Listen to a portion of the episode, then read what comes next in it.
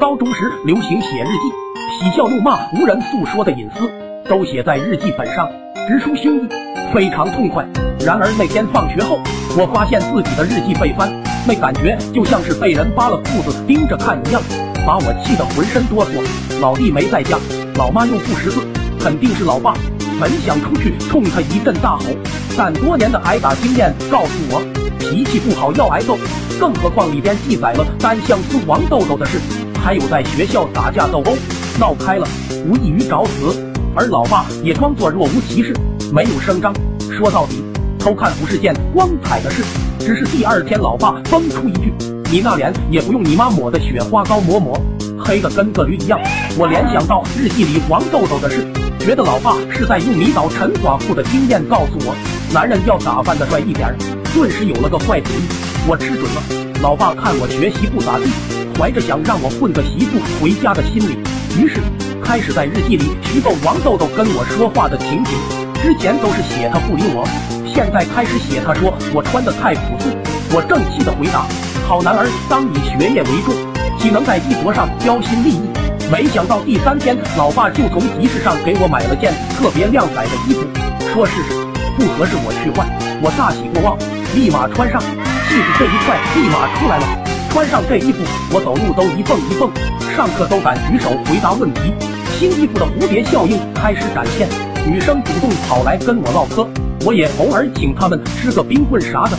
可买东西都是开支啊，缺钱，严重缺钱。于是我又开始在日记里吐口水。人家都有钱请女孩吃东西，我没钱请王豆豆，感觉他跟我在同学面前好丢脸。果然，第二天老爸就往我手里塞了十块钱，嘱咐我在学校里吃好点。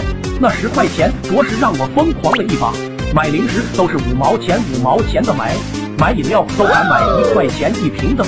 我俨然就是个风度翩翩的公子哥，套路仍在继续着。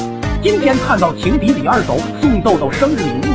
因为我发现那小子已经在挑十块钱一米的金项链，本想过几天给豆豆买瓶牡丹霜。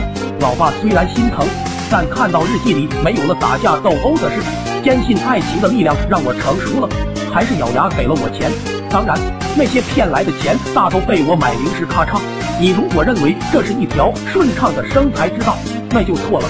农村人家的钱可不是大风吹来的。老爸给了一阵子。吃不消，就减少了给钱的频率，生活品质的突然下降，让我有了一种落魄的感觉。是时候来点狠的。那天我奋笔疾书在日记里写，看见我爸给陈寡妇挑稻谷，不知道要不要和我妈说。果然，老爸很紧张。第二天偷偷来我屋说道：“儿子。”老爸对你是最好的吧？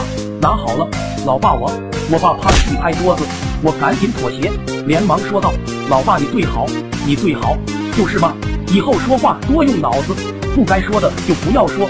最近没钱用，不习惯了吧？这二十块先拿去。”我勉为其难的装起了钱，生活又恢复了原状，依然持续了前面为爱情而花钱的状态。好好给钱，我废话没有，断供了。我就在日记里拿陈寡妇说事，持续了半年之久。那天，老爸被学校叫了过去，老师细数我出手阔绰、生活奢侈的事。老爸开始怀疑，问老师：“你们班的豆豆同学说我儿子生活很简朴呀？”老师呃了一声：“王豆豆啊，两个月前就转学走了。”而我不知道事情露馅，继续在家写。礼拜天要和豆豆出去玩，想请他吃顿好的，又怕花父母钱，正写得声情并茂。感天动地，忽听后面有压抑不住的愤怒喘气声，扭头一看，我爸不知什么时候站在了后面，他抖着手上的皮裤在说：“接着写，我看看你要请王豆豆吃啥。”我紧张的一盒本子、飞笔，偷看我日记，啪的一声，皮带就抽在了我大腿上。我抽你个小崽子！今天要不是老师说王豆豆早就转学了，我都要被你哄破产。噼里啪啦，皮带劈头盖脸。